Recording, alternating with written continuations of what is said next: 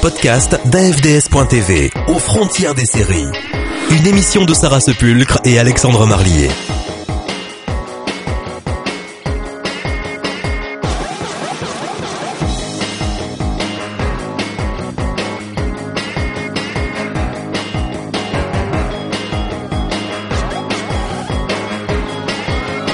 Les dossiers d'AFDS.tv, Alexandre Marlier, Nathanaël Picasse. Dans la série des séries de Canal Plus un petit peu osées, on avait eu Hard, on avait eu Pigalle la nuit et maintenant on a Maison Close. Effectivement, Nat, Canal Plus continue et confirme son statut de producteur de séries innovantes en France en lançant en octobre 2010 la nouvelle série Maison Close, une saison de 8 épisodes de 52 minutes pour un sujet osé et d'actualité, à l'heure où la question de leur réouverture en France se pose. Derrière le projet, on retrouve le producteur Jack Wanish, aux commandes MacBrook Elmekri, auteur du déjanté JCVD avec l'inénarrable Jean-Claude Van Damme, un mix étonnant pour nous conter l'histoire de trois femmes de la moitié du 19e siècle, se débattant tant qu'elles peuvent pour grappiller un peu de bonheur trop souvent refusé aux femmes. Par le biais d'Hortense, la mère Macrel, aux sentiments troublés, de Vera, reine des prostituées sur le déclin, cherchant désespérément un époux pour la sauver de son monde, et enfin de Rose, montée à la capitale pour retrouver sa mère prostituée, et rapidement piégée par un rabatteur, les auteurs nous montrent avoir les rouages des maisons closes de l'époque, tout en ménageant une intrigue astucieuse et un certain suspense. Pour nous en parler aujourd'hui, Tilman Villette. Bonjour. Alors Tilman, avons-nous ici affaire à une étude de mœurs ou à un thriller en jupon d'époque? En fait, ici, on a droit à un feuilleton historique, vraiment donc avec les, les costumes, les décors d'époque. C'est un peu un mélange des deux, un peu étude de mœurs, un peu suspense aussi euh, dans l'histoire qui nous est proposée ici. C'est pas toujours pleinement réussi ce mix. Par moment, on a plus envie de voir l'étude de mœurs, parfois on a plus envie d'en apprendre plus sur l'enquête. Mais ça, je reviendrai par la suite. Le réalisateur et le scénariste donc empruntent euh, au roman feuilleton euh, de l'époque en fait. Hein. Donc, euh, on a une intrigue avec des secrets, des non-dits qui se sont passés derrière les portes de cette fameuse maison close. Et d'un autre côté, on a donc l'étude de mœurs qui tente de régurgiter en fait une certaine idée de la réalité historique de l'époque, de vie derrière les portes d'une maison close.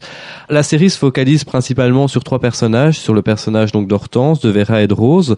On a affaire vraiment donc pour le coup à une, à une série chorale malgré tout parce que même si on se focalise sur ces trois personnages-là, on a réellement tout un environnement, un microcosme qui est ici étudié avec différents personnages qui sont et les prostituées et leurs clients et alors également donc les autorités, la police, etc. qui interviennent régulièrement dans l'histoire.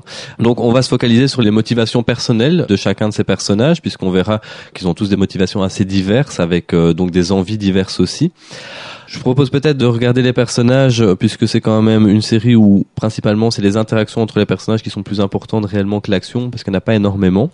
En fait, à la tête donc de la maison close qui s'appelle le Paradis, on retrouve Hortense. Donc Hortense, c'est une femme orpheline qui est devenue prostituée en fait pour sauver son jeune frère de la misère et qui par la suite a gravi les échelons et est devenue mère Macrel, donc du Paradis. Elle adopte une position réellement psychorigide. Elle a un dégoût véritable pour les hommes après tout ce qu'elle a vécu plus jeune et malgré tout, outre ça, elle dirige la, maison close également d'une main de fer. Donc, euh, on voit que outre encore son caractère personnel, également dans sa profession en quelque sorte, elle est également très rigide.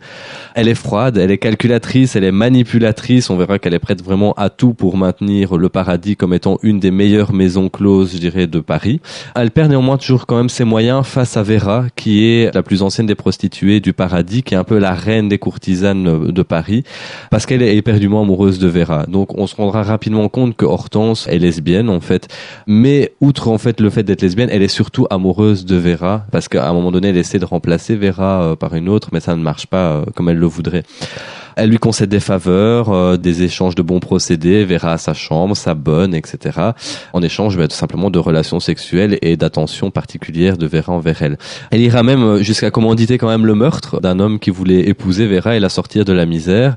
Et donc, évidemment, une fois que Vera sera au courant de ça, ça risque de compliquer encore plus les choses entre ces deux femmes, puisque en fait, Vera, qui est donc le second personnage sur lequel la série insiste, c'est une femme très intelligente et qui a bien compris comment fonctionne fonctionner les rouages du métier et elle est juste sympa avec Hortense tout simplement pour s'en sortir et pour avoir aussi des faveurs. Donc en fait Vera, elle rêve en fait de mener la grande vie euh, de femme de riche notable ou quoi que ce soit. Donc euh, elle sent qu'elle est sur le déclin, elle a la bonne trentaine, euh, même c'est elle qui rapporte le plus d'argent au paradis, elle sent quand même très bien que sa carrière est plus derrière elle que devant. Ce qui est pas mal aussi, c'est de mettre des personnages de prostituées malgré tout qui ont visiblement un fort caractère et qui sont des femmes intelligentes, loin de la bécasse cliché dans lequel on pourrait facilement tomber. Il y en a justement. Donc c'est tout l'intérêt en fait du groupe de personnages qui est proposé ici, c'est qu'on a autant la femme intelligente, assez sage dans ses décisions et qui a un peu tout compris comme Vera, mais en même temps Vera est la plus âgée aussi, et comme on a des jeunes entre guillemets des jeunes premières qui euh, sont encore idéalistes, euh, soit ou pas du tout cultivées ou quoi que ce soit, puisque outre son aspect physique quand même assez plaisant, Vera, elle a quand même de la conversation, elle a de la répartie, elle a de l'humour, c'est ça aussi qui plaît aux clients, puisque tout ne se base pas non plus sur les relations sexuelles, même si évidemment avec un pareil Alors en fait, on apprendra aussi que Vera, elle a eu un enfant, elle était mariée pendant quelques temps, mais euh, très vite divorcée. Elle a eu un enfant qui a été adopté par sa sœur afin de préserver l'enfant simplement du mode de vie que Vera avait. Ça ajoute un supplément aussi d'âme au personnage, puisque à la base c'est quand même un personnage qui est très dur, euh, puisqu'elle se protège quand même un maximum. Elle a quand même parfois les dents qui iraient le parquet, puisqu'elle essaie à tout prix de s'en sortir. Et donc là, ça ajoute un petit côté, je dirais. Euh, humain au personnage, qui est vraiment le bienvenu dans une très jolie scène où elle revoit sa fille alors que sa sœur la présente comme une, une amie d'enfance en fait. C'est aussi un aspect maternel qu'on va retrouver dans ses rapports avec Rose, euh, qui est le troisième personnage sur lequel on se focalise. Vera prend sous son aile euh, Rose à son arrivée au paradis. En fait, Rose est arrivée au paradis un peu par hasard, puisqu'elle recherche sa mère, qui était une ancienne prostituée, qui l'a abandonnée en étant enfant et qui a disparu par la suite. Elle arrive à Paris, elle cherche un peu, elle, elle se rend compte après ses premières enquêtes que sa mère aurait travaillé au paradis, et malheureusement, Rose se fait piéger par un rabatteur qui lui propose de passer une soirée au paradis. Elle mange là-bas avec ce fameux rabatteur. Et puis, ben, au moment de vouloir sortir, euh, ben, la porte se ferme et on lui dit voilà, euh, tu as bu du champagne, tu as mangé, maintenant tu payes ta dette. Et évidemment, Rose, elle n'a pas un sou sur elle, et donc elle se retrouve obligée ben, de devoir faire des passes pour pouvoir rembourser sa dette. Et on le sait très bien à cette période-là, quand le piège se refermait, ben, les dettes s'accumulent au fur et à mesure puisque les prostituées devaient évidemment bien sûr avoir de l'argent pour s'habiller, pour se maquiller, se coiffer, et à chaque fois, ben, c'est de l'argent qui part sur leurs dettes. Et donc finalement, peu importe qu'elle travaille ou pas, la dette n'est jamais apurée et de toute façon, les mères Macrel trouvent toujours une bonne solution pour remettre une dette quelque part ou quoi que ce soit en disant qu'elles n'ont pas suffisamment travaillé ou en prenant un pourcentage plus grand sur certaines passes ou quoi que ce soit. Donc voilà, Rose se trouve piégée. Elle essaie de s'en sortir avec la police aussi, mais malheureusement, la police est un peu de mèche avec toute cette sorte de petite mafia, on va dire. Puis ben, simplement, les policiers, c'est aussi des gens qui fréquentent tout simplement ces maisons closes. Donc euh, évidemment, elle n'a aucun soutien pour essayer de s'en sortir. C'est au paradis qu'elle va faire euh, quand même des découvertes découverte assez fondamentale dans sa recherche euh, de sa mère, euh, sur l'identité de sa mère, et elle va faire remonter par ce biais-là également de sombres secrets. As-tu un extrait pour nous illustrer tout cela? Je propose peut-être un extrait qui illustre pas forcément cela, mais qui illustre certainement l'idée qu'on pouvait avoir des prostituées à l'époque. C'est un extrait en fait dans lequel un médecin qui vient ausculter les filles euh, du paradis exprime en quelque sorte un peu toute la pensée qu'on avait des prostituées en, leur expliquant des théories selon laquelle le fait qu'elles soient putains, c'est simplement écrit dans leur gène ah. et que euh, il y a un déterminisme dès la naissance par rapport à ça et que d'ailleurs elles ont un physique qui fait que d'office elles allaient de toute façon terminer comme prostituées un genre de théorie qui a réellement circulé à l'époque, et d'ailleurs ce médecin est inspiré d'un médecin qui a réellement publié cette théorie. Mesdames, sachez qu'il n'est pas de plus grand honneur que de présenter ces recherches devant ceux ou celles qui en sont précisément l'objet. J'ai dans ma carrière pu examiner quelques 2000 prostituées à travers l'Europe, cherchant inlassablement à éclairer les lumières de la science, les misères et les vices de notre humanité. Or, par exemple, de manière incontestable, les dimensions crâniennes du système de Broca établissent chez les prostituées une diminution des principaux diamètres inférieurs de plusieurs millimètres au diamètre normand. Tandis que les dimensions de la face sont supérieures, notamment en ce qui concerne l'écartement entre les pommettes, à celles des femmes respectables. C'est pour nous dire qu'on n'est pas comme les autres. Effectivement. Vous êtes différentes toutes. Et cette différence est anatomique. Elle n'est pas liée à votre éducation, votre condition de vie, votre alimentation. Cette différence a été donnée de naissance, comme la couleur de vos yeux. Oh bon, euh, Frangine et moi, on a à peu près la même carcasse, et elle est bonne sœur.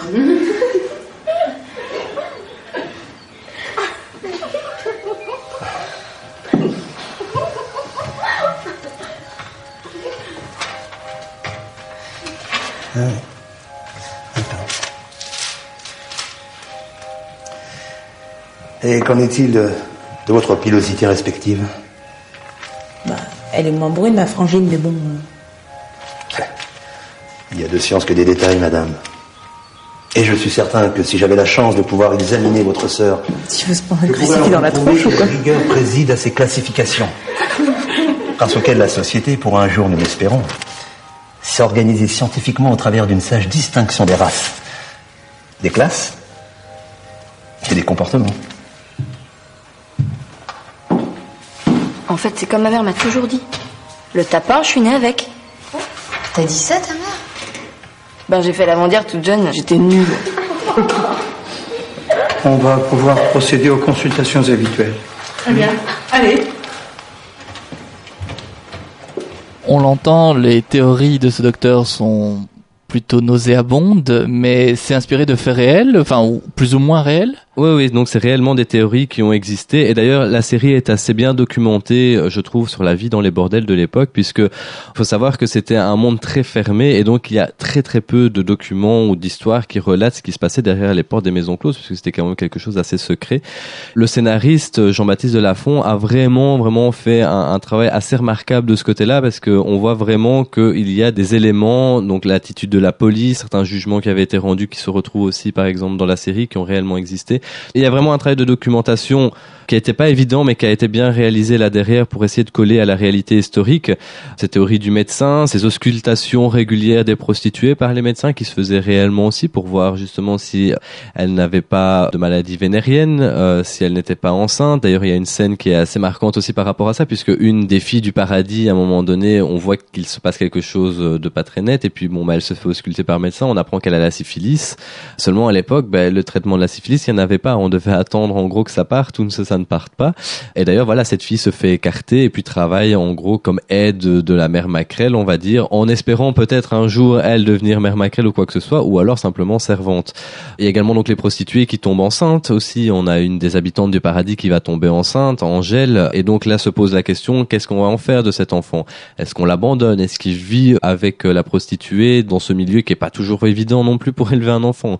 Ou est-ce que simplement on avorte? Dans le cas d'Angèle, par exemple, on a une scène d'avortement qui est vraiment gore, puisque à l'époque on y allait avec les aiguilles à tricoter, etc.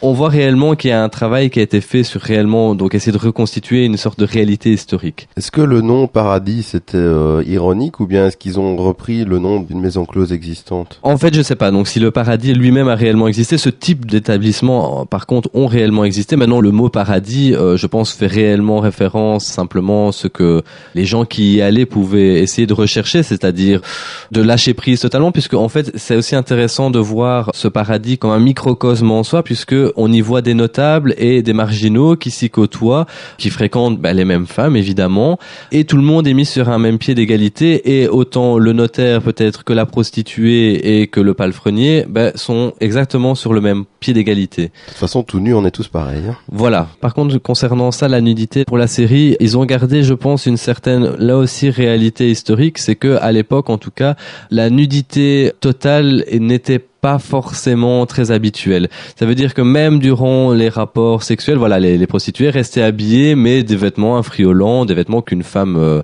de la bonne société n'aurait pas osé porter. On a dans Maison Close, d'ailleurs, une sorte de petit échantillon de ce qui pouvait être recherché. Donc on a parfois aussi même des femmes qui allaient dans des maisons closes pour rechercher des rapports avec d'autres femmes. Ou on a des couples qui cherchaient aussi à, à pimenter leurs relations sexuelles. Des parties fines également. On a des trios, etc. Et donc, malgré tout, la série est osée. On va pas dire qu'elle est sulfureuse, mais elle est pas vraiment explicite dans ses scènes. Tout est quand même vraiment très soft, je trouve. Bon, on va pas mettre devant tous les yeux évidemment, mais je dirais que 16 ans et plus, c'est largement suffisant. C'est pas vraiment la série non plus qu'il faudra regarder si vous voulez vous réinstaller ou quoi que ce soit, parce que c'est pas réellement très sexy non plus. Hein.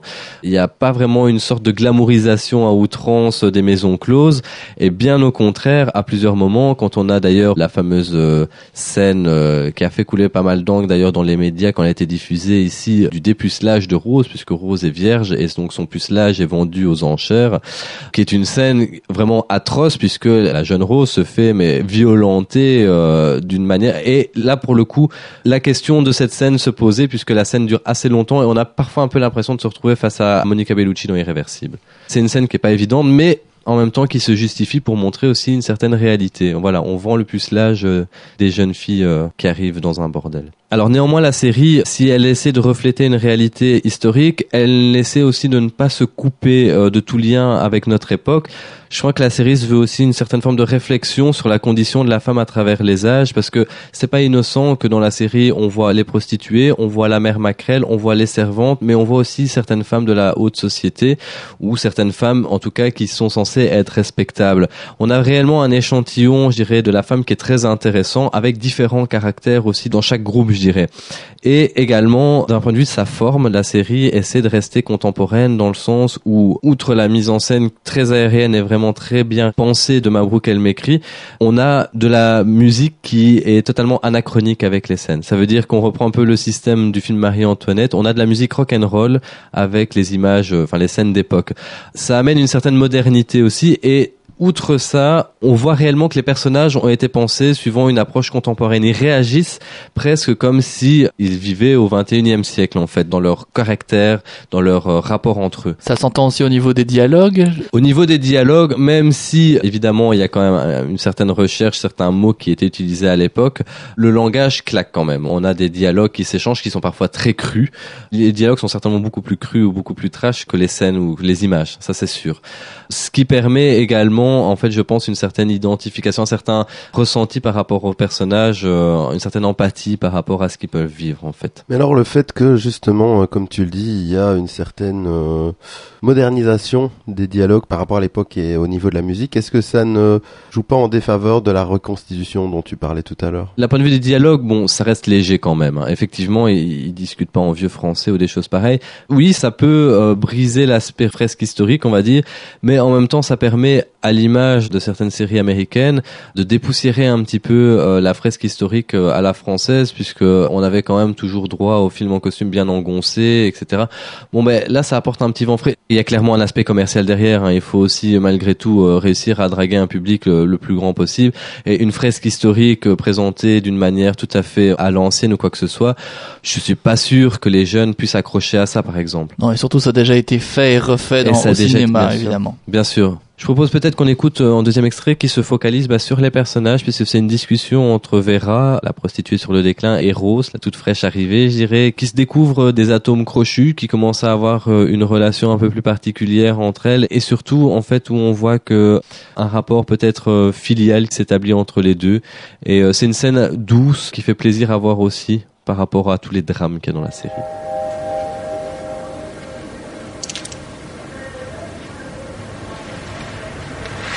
Toi, c'est quoi ton plan dans cette tôle Je t'observe, tu sais. L'espoir qui renaît sur la gueule d'une fille de noces, ça se voit tout de suite. T'as Micha en vue Devenir la putain d'un sale homme. T'as les moyens d'en trouver un pas trop désagréable. Je veux être libre. T'es un oiseau en cage, Rose. Si on t'achète, c'est avec la cage. Même Gaillac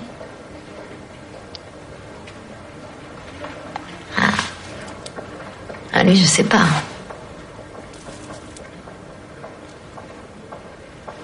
Tu lui plais, c'est vrai? Ça suffit pas. Aide-moi.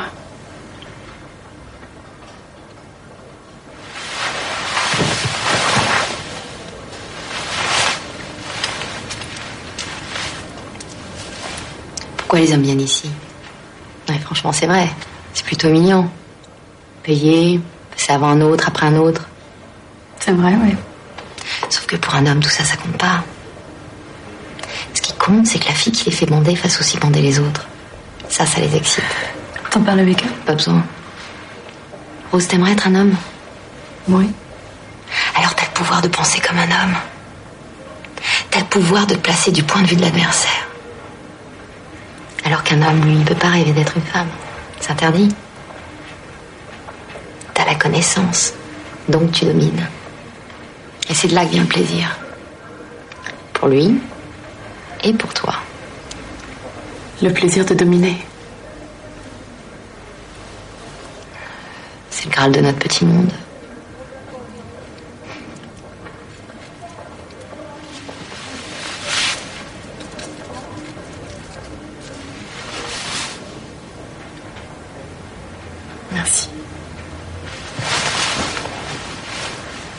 La série est, est développée aussi au niveau de l'esthétisme. Il y a vraiment un, un travail énorme qui a été fait euh, déjà pour ben, coller à la réalité historique, euh, à nouveau aussi sur les décors euh, et sur les costumes, et des décors qui sont vraiment vraiment somptueux. Donc le fameux paradis, en fait c'est un palais de fin 19e, un palais qui existe réellement, puisque la série a été tournée à Lisbonne, dans ce palais-là qui a été réaménagé. Donc on voit qu'ils ont mis clairement les moyens pour essayer de coller aux couleurs, au goût de l'époque. On voit également des sortes d'anecdotes sur l'arrivée de l'électricité aussi, puisque certaines pièces sont éclairées à la bougie, d'autres ont déjà l'électricité. C'est des petits détails comme ça où on voit qu'il y a un travail qui a été fait derrière pour essayer d'être complet jusqu'à dans les détails, jusqu'à donner des sortes de petites indications qui permettent de se plonger réellement, de dans ce monde-là. Surtout que c'est quand même un, un lieu, le paradis, où on va quasi à l'image des pensionnaires. On ne quitte pas ce on y est comme enfermé également à scruter finalement les moindres soubresauts de l'intrigue ou bien les, les moindres rapports humains qui s'y passent. C'est une très bonne idée d'avoir réellement soigné, je dirais, ce lieu. C'est à l'image de la mise en scène finalement qui est vraiment d'un très bon niveau pour une série française parce qu'on est avec des moyens de cinéma. Ça c'est clair. Euh, d'ailleurs, c'est pas étonnant que ce soit un cinéaste qui soit derrière la réalisation de Maison Close. Ça se voit. On a des travelling qui sont pensés, qui sont réfléchis. On a des plongées contre plongées. Chaque plan est vraiment bien réfléchi. Et d'ailleurs, dans le dernier épisode, ça c'est peut-être quelque chose, euh, un, petit bémol à faire. C'est dommage que ça n'apparaisse que dans ce dernier épisode. Enfin, il y a un peu plus d'action et un peu plus de remous quant aux révélations des secrets et on a une mise en scène qui se veut alors à ce moment beaucoup plus nerveuse avec la caméra qui bouge qui suit les personnages presque comme si elle courait derrière. C'est vraiment bien pensé. Cet effet de la caméra qui bouge enfin je sais pas vous moi ça commence à m'énerver parce que je crois que dans quasiment tous les films maintenant ils le font. Mais disons euh... là, c'est le fait que ça soit fort statique durant la, la totalité de la série que une fois que les choses finalement partent un petit peu en, en sucette ça soit intéressant que là aussi la mise en scène commence un petit peu à bouger l'autre point positif et, euh, et on voit là aussi qu'ils avaient les moyens de leur ambition, c'est d'un point de vue du casting, puisque il n'y a pas de grandes stars au casting, mais ils ont pris des actrices qui s'étaient illustrées au théâtre, qui s'étaient illustrées quand même dans des films. On a Valérie Carcenti, on a Anne Charrier, qui sont des actrices euh, françaises de théâtre, qui sont quand même assez connues dans leur milieu, et on voit réellement ben, que les moyens ont été mis aussi de ce côté-là. Petit bémol également euh, d'un point de vue du casting, la plupart de toutes les, les critiques françaises avaient loué le casting dans leur entièreté. Moi, je serais un peu plus réservé par rapport aux jeunes actrices. Je trouve que à certains moments, on voit qu'elles ont un manque de maturité certainement dans le jeu, mais ça c'est pas vraiment de leur faute, mais elles en font parfois un peu trop. Ça manque parfois un peu de finesse. Bon, maintenant évidemment, c'est pas ça qui gâche le plaisir des scènes non plus.